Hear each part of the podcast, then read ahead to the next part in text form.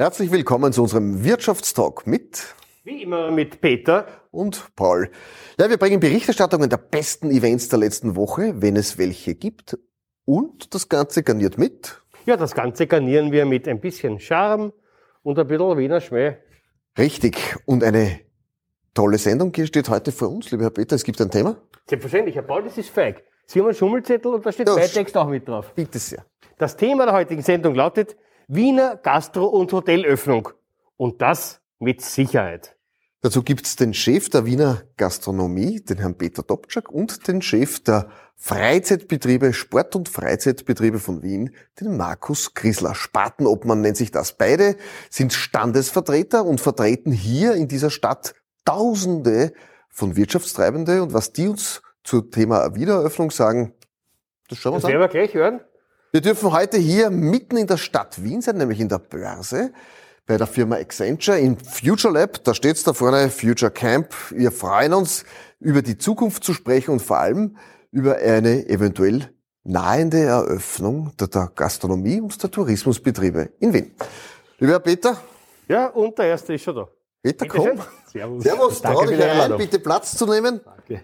Herr Paul, ich glaube, die Sendung werden wir umbenennen. Nämlich? In Peter und Peter und Paul. Ja, das kann sein, bitte. bitte schön. Lieber Peter, was darf denn zu trinken sein? Ich weiß eh schon, Mineral. Bitte ohne Stilles. Still, Ich bin laut genug. Lieber Peter Dobczak, Obmann der Wiener Gastronomen, äh, du vertrittst 6000 Betriebe der Stadt Wien. Äh, wie geht's euch? Wie schaut momentan die Situation aus? Es ist eine unendlich lange Zeit, wo ihr geschlossen haben müsst. Nächste Frage bitte. Also nicht besonders gut. Das ist, glaube ich, wohl verständlich, weil wir haben jetzt doch seit 3. November zu und auch die Monate davor waren alles andere als, als lustig. Äh, wir leben in einer permanenten Unsicherheit und schwanken zwischen Hoffen und Bangen.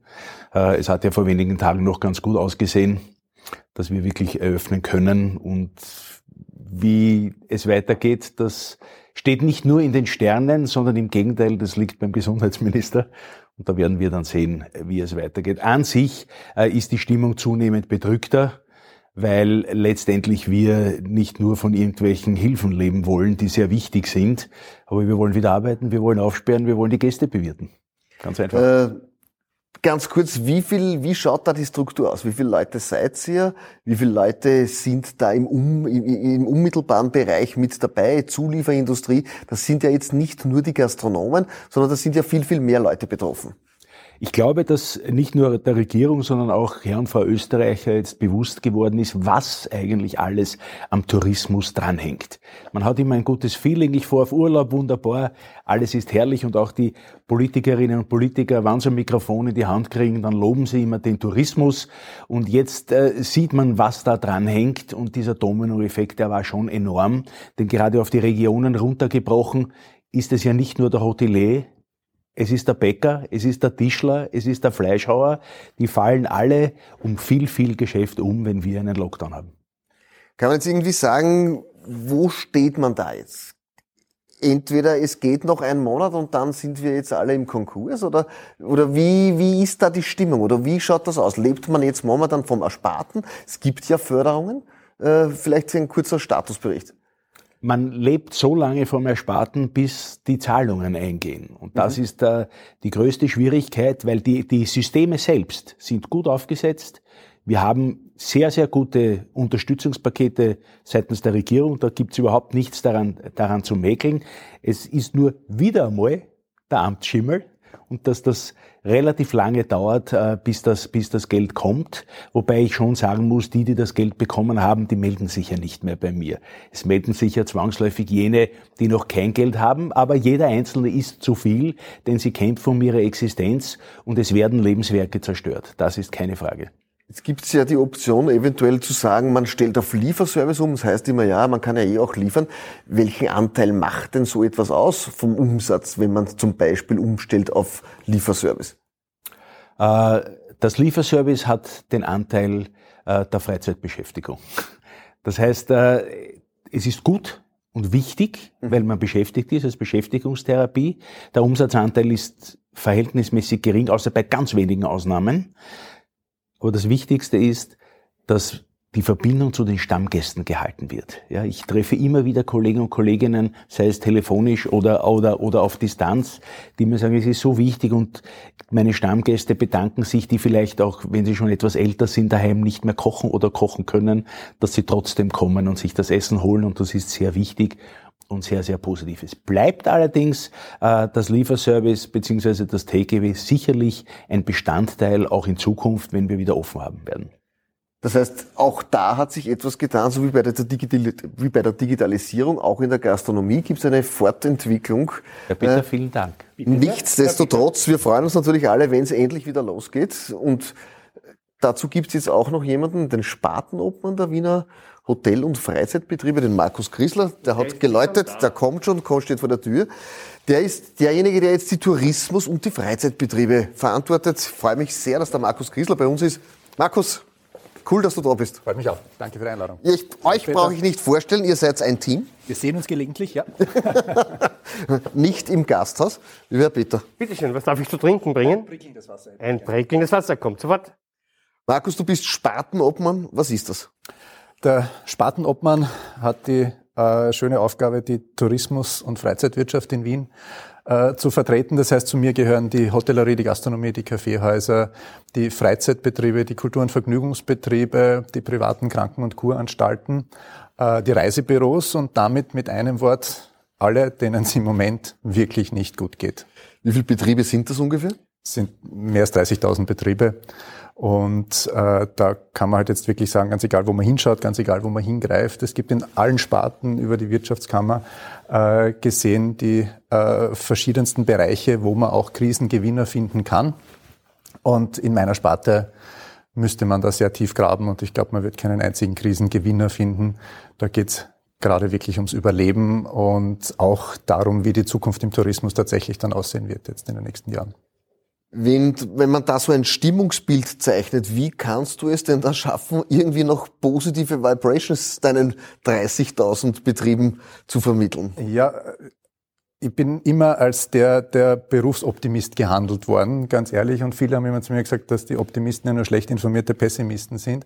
Äh, ich habe es trotzdem immer wieder äh, dabei belassen und habe gesagt, es, es geht weiter, wir müssen das schaffen, wir schaffen das gemeinsam. Auch für meinen Betrieb, ich habe meine Veranstaltungen immer versucht, jetzt nicht ganz abzusagen, sondern zu verschieben, einfach im ganz, ganz tiefen Glauben, äh, dass wir diese Krise bald hinter uns lassen können.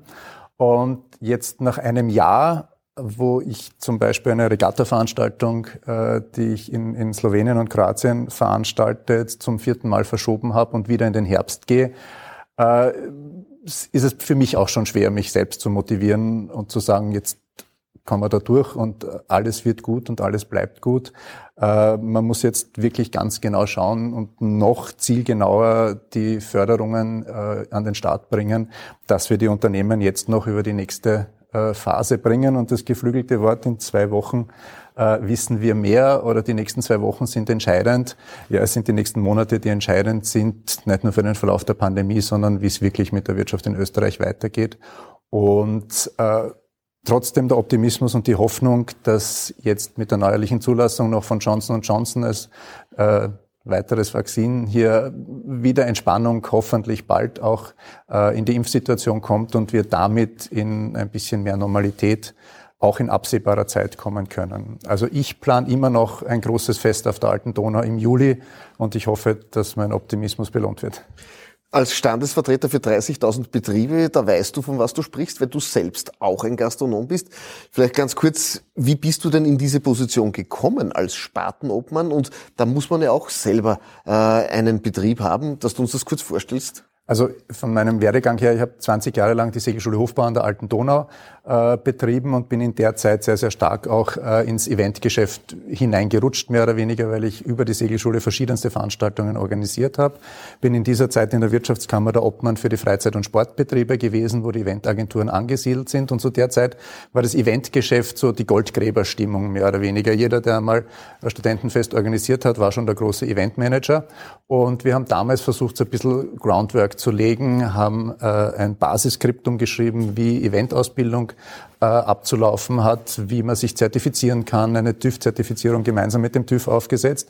Und so bin ich immer tiefer in den Eventbereich quasi nebenbei noch mit hineingerutscht und habe dann auch als eines meiner Herzensthemen das Thema neue Eventarena für Wien aufgebracht und damit noch mehr und intensiveren Kontakt zu den Eventagenturen geknüpft und schlussendlich dann 2019 mein eigenes Eventunternehmen gegründet und 2020 mitten in der Krise dann noch eine Messeveranstaltungsfirma. Zum Thema Eventarena, da kommen wir nachher dazu. Lieber Peter, es gibt einen Lockdown, äh, es gibt jetzt eine Vision, man möge den Gastgarten aufsperren. Wie stehst du da dazu? Ich bin einmal froh über jeden Schritt, der uns einer Eröffnung näher bringt. Ja. ja, das ist dann schon mal sehr, sehr wichtig. Äh, es geht nun um die praktische Umsetzung, wie sich dann das tatsächlich darstellt. Einerseits die Rahmenbedingungen, die uns die die Bundesregierung vorschreibt, wie Abstand halten, reintesten oder, oder, oder die Sperrstunde. Und dann natürlich auch auf der anderen Seite, okay, wie gehe ich mit den Gästen um, wenn zum Beispiel der Innenraum noch geschlossen ist? Was ist, wenn es regnet? Was ist, wenn es drei Tage äh, durchregnet? Äh, dann was mache ich da mit der Ware, mit dem Personal und so weiter. Also da sind schon Herausforderungen da, wo man sich gut überlegen muss, ob man das dann auch tatsächlich macht und es sich damit wirtschaftlich hoffentlich rechnet. Das hat die Bundesregierung in Vorarlberg erlaubt, die Gastronomie zu öffnen, zumindest partiell es haben bei Weitem nicht alle aufgemacht. Wie stehst du dazu oder wie, was gibt's da für Hintergründe, damit man das einfach verstehen kann? Wann man dann aufmachen darf, dann macht man trotzdem nicht auf. Wie kann man das erklären? Du hast da sicherlich Insiderwissen dazu. Es ist ganz einfach. Es rechnet sich immer wieder runter, rechnet es sich wirtschaftlich ja oder nein, denn es ist unser Beruf, äh, wie wohl auch unsere Berufung, aber am Ende des Tages müssen wir Geld verdienen. Und wenn der wichtigste Teil des Tages, nämlich der Abend, wo das meiste Geschäft kommt, gewöhnlich äh, nicht zur Verfügung steht, und gleichzeitig aber das Mittagsgeschäft wahrscheinlich auch etwas einbrechen wird, weil wir Homeoffice haben, äh, sehr, sehr stark. Und wenn sich das unterm Strich nicht rechnet, dann werden die Kollegen nicht aufsperren und dafür habe ich volles Verständnis. Thema Freitesten, das heißt, es wird irgendwann mal so kommen, dass man sagt, man muss einen Test haben und kann dann mittags oder am Abend die Gastronomie besuchen. Bist du da dafür?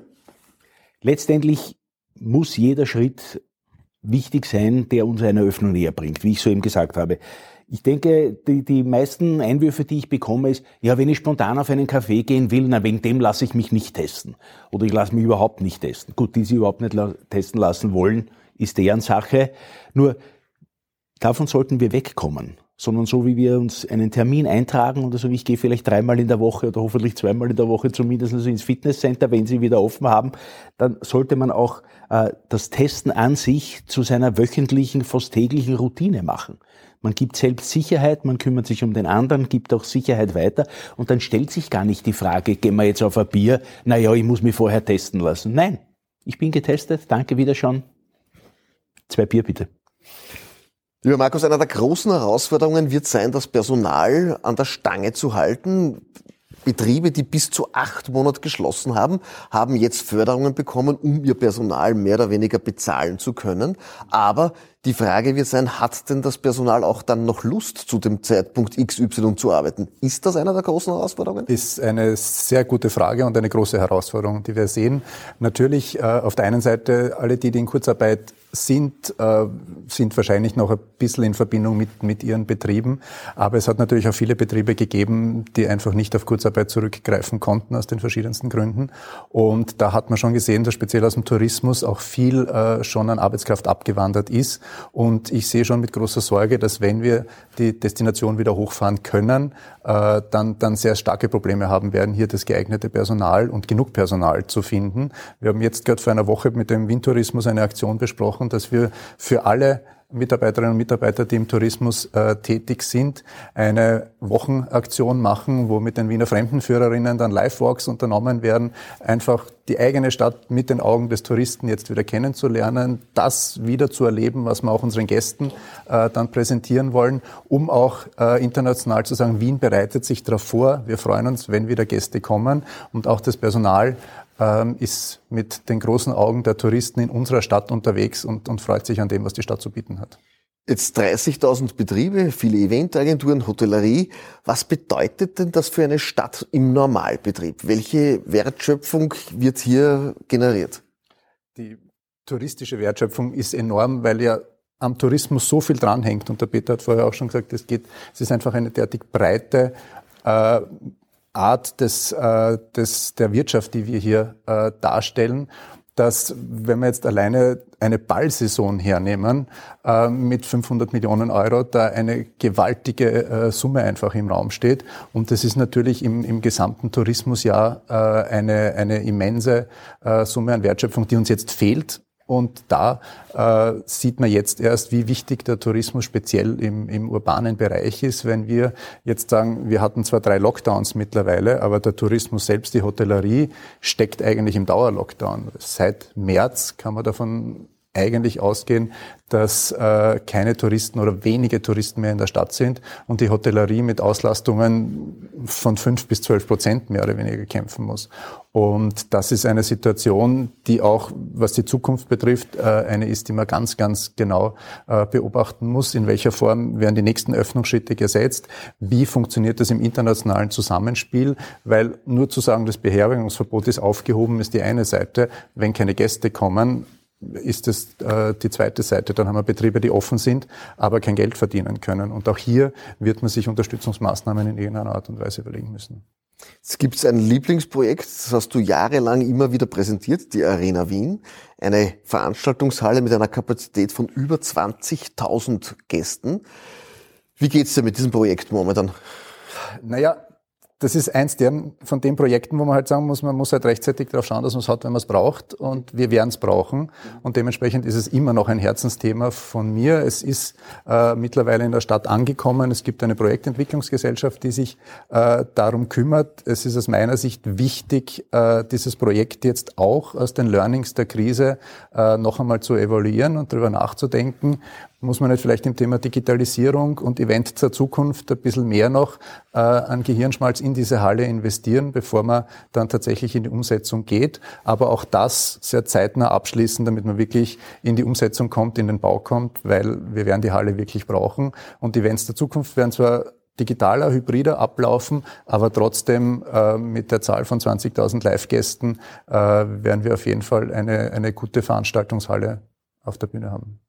Lieber Peter, 6000 Gastronomen, Gastronomen der Stadt Wien warten darauf, dass sie durchstarten dürfen, dass sie eröffnen dürfen. Äh, wenn du sagst, du hättest uneingeschränkt die Möglichkeiten tun zu dürfen, was du willst, was wäre denn da? Kann man nicht momentan sowieso alles nur falsch machen, egal was man tut? Völlig richtig. Egal was man macht, es ist falsch und selbstverständlich brauchen wir, um das zu betonen, brauchen wir Planbarkeit, weil wir wollen ja wissen, wie es weitergeht. Aber sind wir uns ehrlich, bevor man kritisiert und Dinge anspricht im negativen Sinn, muss man auch einmal schauen, was ist da, wenn man in den anderen Schuhen steckt. Mhm. Ja, es ist einfach ein Blick in die Kristallkugel. Ja, wer hätte gedacht zum Beispiel, dass es Mutationen geben wird? Wer hätte gedacht, dass äh, die Diskussion jetzt ist, AstraZeneca und zwei Länder zum Beispiel, dass jetzt dieses Impfen stoppen. Das bringt ja jeglichen Plan durcheinander. Ja? Also es ist für beide Seiten äußerst schwierig und wir können nur und sollen nur gemeinsam an einem Strang ziehen, dass wir da aus der Krise rauskommen. Manche Dinge macht jeder zwangsläufig anders, aber wir sind ja auch acht Millionen perfekte Fußballnationaltrainer. Das ist ja vollkommen, vollkommen klar. Äh, Vielleicht, äh, und ich werde das nachher auch noch einmal äh, vielleicht betonen, was ganz wichtig wäre, ist, dass man die Dinge einfacher gestaltet, auch im Sinne, was die Unterstützungen und die Förderungen betrifft. Weil wir haben so und so viele Jungunternehmer, die 19, also 2019, 2020 neu eröffnet haben, die vollkommen durch die Regulare, also durch die Richtlinien durchfallen. Die bekommen keine Förderungen, weil sie keine Vergleichsumsätze haben. Ja, wir haben hunderte Kantinen, die offen sind, sei es in Schulen oder in Betrieben, die, die offen haben müssen. Aber es fehlen die Leute, weil die im Homeoffice sind oder die Schulen zum Beispiel nur halb besetzt. Die haben einen Umsatzrückgang ohne Ende, die bekommen keine Unterstützung. Es wurden große Betriebe glücklicherweise, um Arbeitsplätze zu sichern, im Vorjahr übernommen. Mich jetzt gerade ein großer Gastronom angerufen, der hat eine, eine, eine Kette übernommen mit 400 Mitarbeitern bekommt überhaupt keine Unterstützung. Und das sind Dinge, wo dann die Betriebe gefährdet sind und faktisch muss ich sagen, mutwillig mutwillig niedergerissen werden, sagen wir so, okay, fein, wir spendieren jetzt so viele Milliarden Euro, um die Wirtschaft am Leben zu erhalten. Na, das ist ja wichtig, dass man die auch mitnimmt, weil am Ende geht es um die Arbeitsplätze und um Existenzen. Und das ist etwas, dürfte ich, wie ich wollte, würde ich wohl als erster anfangen. Ja, Markus, auch an dich die Frage, was wäre denn das, was du machen würdest, wenn du uneingeschränkte Freiheiten hättest?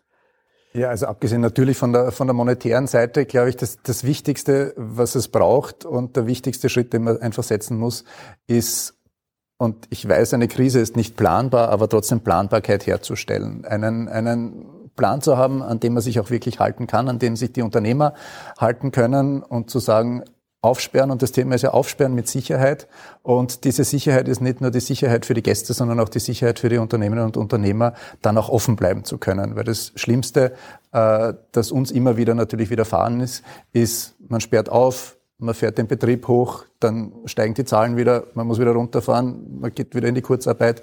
Das sind die Themen, äh, die die Betriebe wirklich am, am schwersten getroffen haben, abgesehen natürlich von der monetären Seite. Ja, wir reden heute zur Wiener Gastronomie und Hotellerie. Wann wird aufgesperrt und wird überhaupt aufgesperrt? Und wir schauen uns jetzt ein Video an. Hans, können wir das bitte noch einmal machen? Mit diese rein? Ja.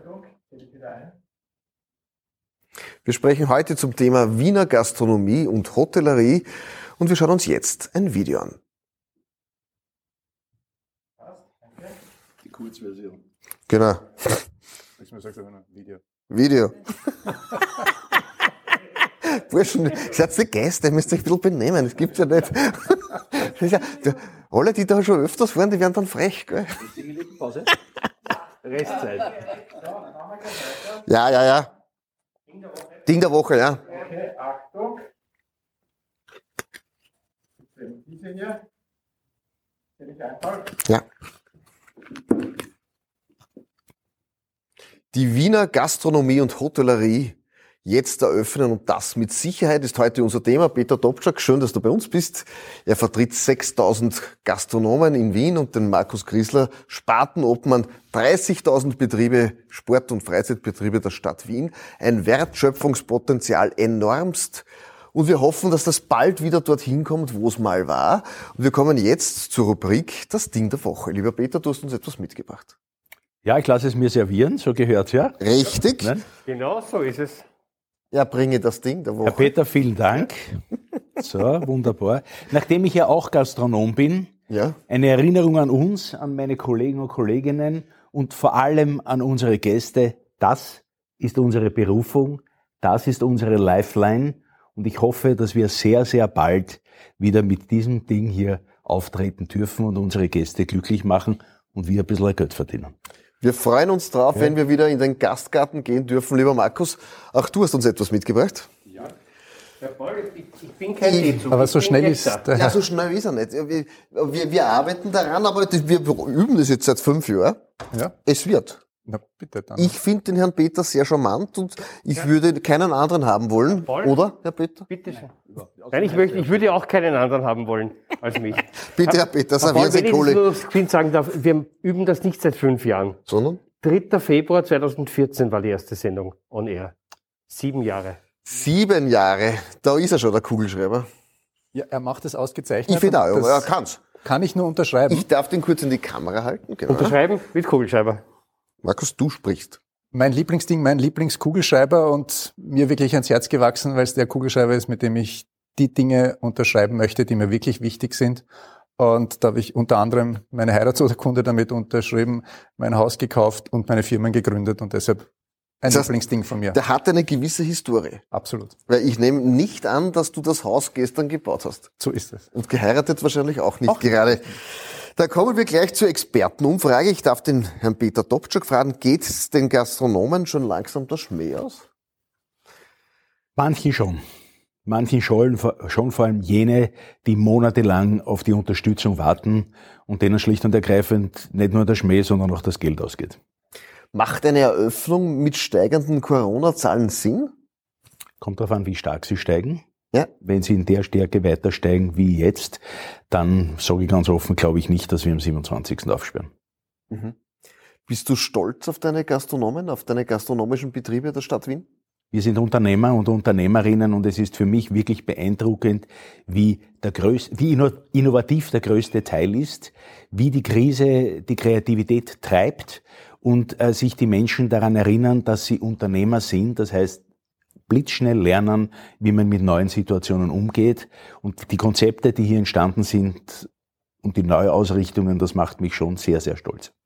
Lieber Markus, auch an dich die Frage, geht es der Wirtschaft gut, dann geht es uns allen gut. Stimmt das momentan auch? Natürlich. Also ich sage mal, nur mit einer funktionierenden Wirtschaft äh, gibt es Mitarbeiterinnen und Mitarbeiter, äh, die äh, adäquat bezahlt werden und die dann das Geld auch wiederum in den Wirtschaftskreislauf pumpen, Kreislauf pumpen können. Ganz klar ist ein, ein, der wichtigste Motor, den wir haben, äh, die Wirtschaft und dementsprechend müssen wir darauf schauen, dass es der Wirtschaft gut geht. Kann man jetzt, so wie Peter jetzt soeben gesagt hat, ein normaler Hausverstand und Umgang, Hände waschen, Abstand halten, Maske tragen, ist das etwas, wo man sagt, dort wird man sich allalong hinentwickeln müssen, dass man sagt, es wird eine Normalität, damit umzugehen und das ist die Basis dafür, dass man aufmachen kann?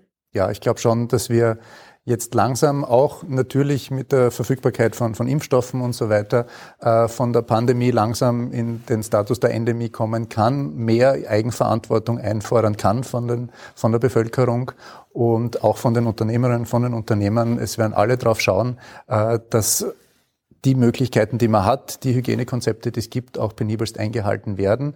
Äh, aber aus meiner Sicht hat der Staat zu einem gewissen Zeitpunkt auch seine Schuldigkeit getan, wenn er die Mittel zur Verfügung stellt, wie Impfungen, wie die Möglichkeit, äh, äh, sich testen zu lassen etc. Und das ist auch der Zeitpunkt, wo der Staat dann sagen kann, und wir geben es auch wieder in die Eigenverantwortung zurück. Weil wenn jemand nicht mitmachen möchte, sich nicht impfen lassen möchte, sich nicht testen lassen möchte, dann ist er eben von gewissen Dingen ausgeschlossen und das ist auch seine persönliche Freiheit, das zu tun. Äh, aber es sollen die, die mitmachen wollen, nicht davon abgehalten werden, ins Kino zu gehen, zu einem Konzert zu gehen oder zum Wirt zu gehen. Auch an dich die Frage, Peter, wie die Verantwortung des Staates versus der Verantwortung der Gesellschaft, wie siehst du das? Wir hatten schon den Eindruck in den letzten Monaten, vor allem im Herbst, dass das Projekt Eigenverantwortung nahe am Scheitern ist, so wie die mhm. Zahlen hinaufgegangen sind. Das heißt, das ist einmal die Basis für alles. Und ich muss dazu sagen, äh, auf der einen Seite zu sagen, okay, ich bin selbstständig, ich bin Unternehmer, ich habe Eigenverantwortung, ja, und ich lasse mir nichts reinreden. Und kaum bläst der Wind etwas stärker nach dem Staat zu rufen, äh, das ist mir auch untergekommen. Und da muss man schon einmal drüber nachdenken, bin ich jetzt Unternehmer oder bin ich, mache ich mich völlig vom Staat abhängig. Andererseits äh, ist es wichtig, dass jetzt der Staat uns, die Bevölkerung, die Wirtschaft aus der Krise hinaus finanziert.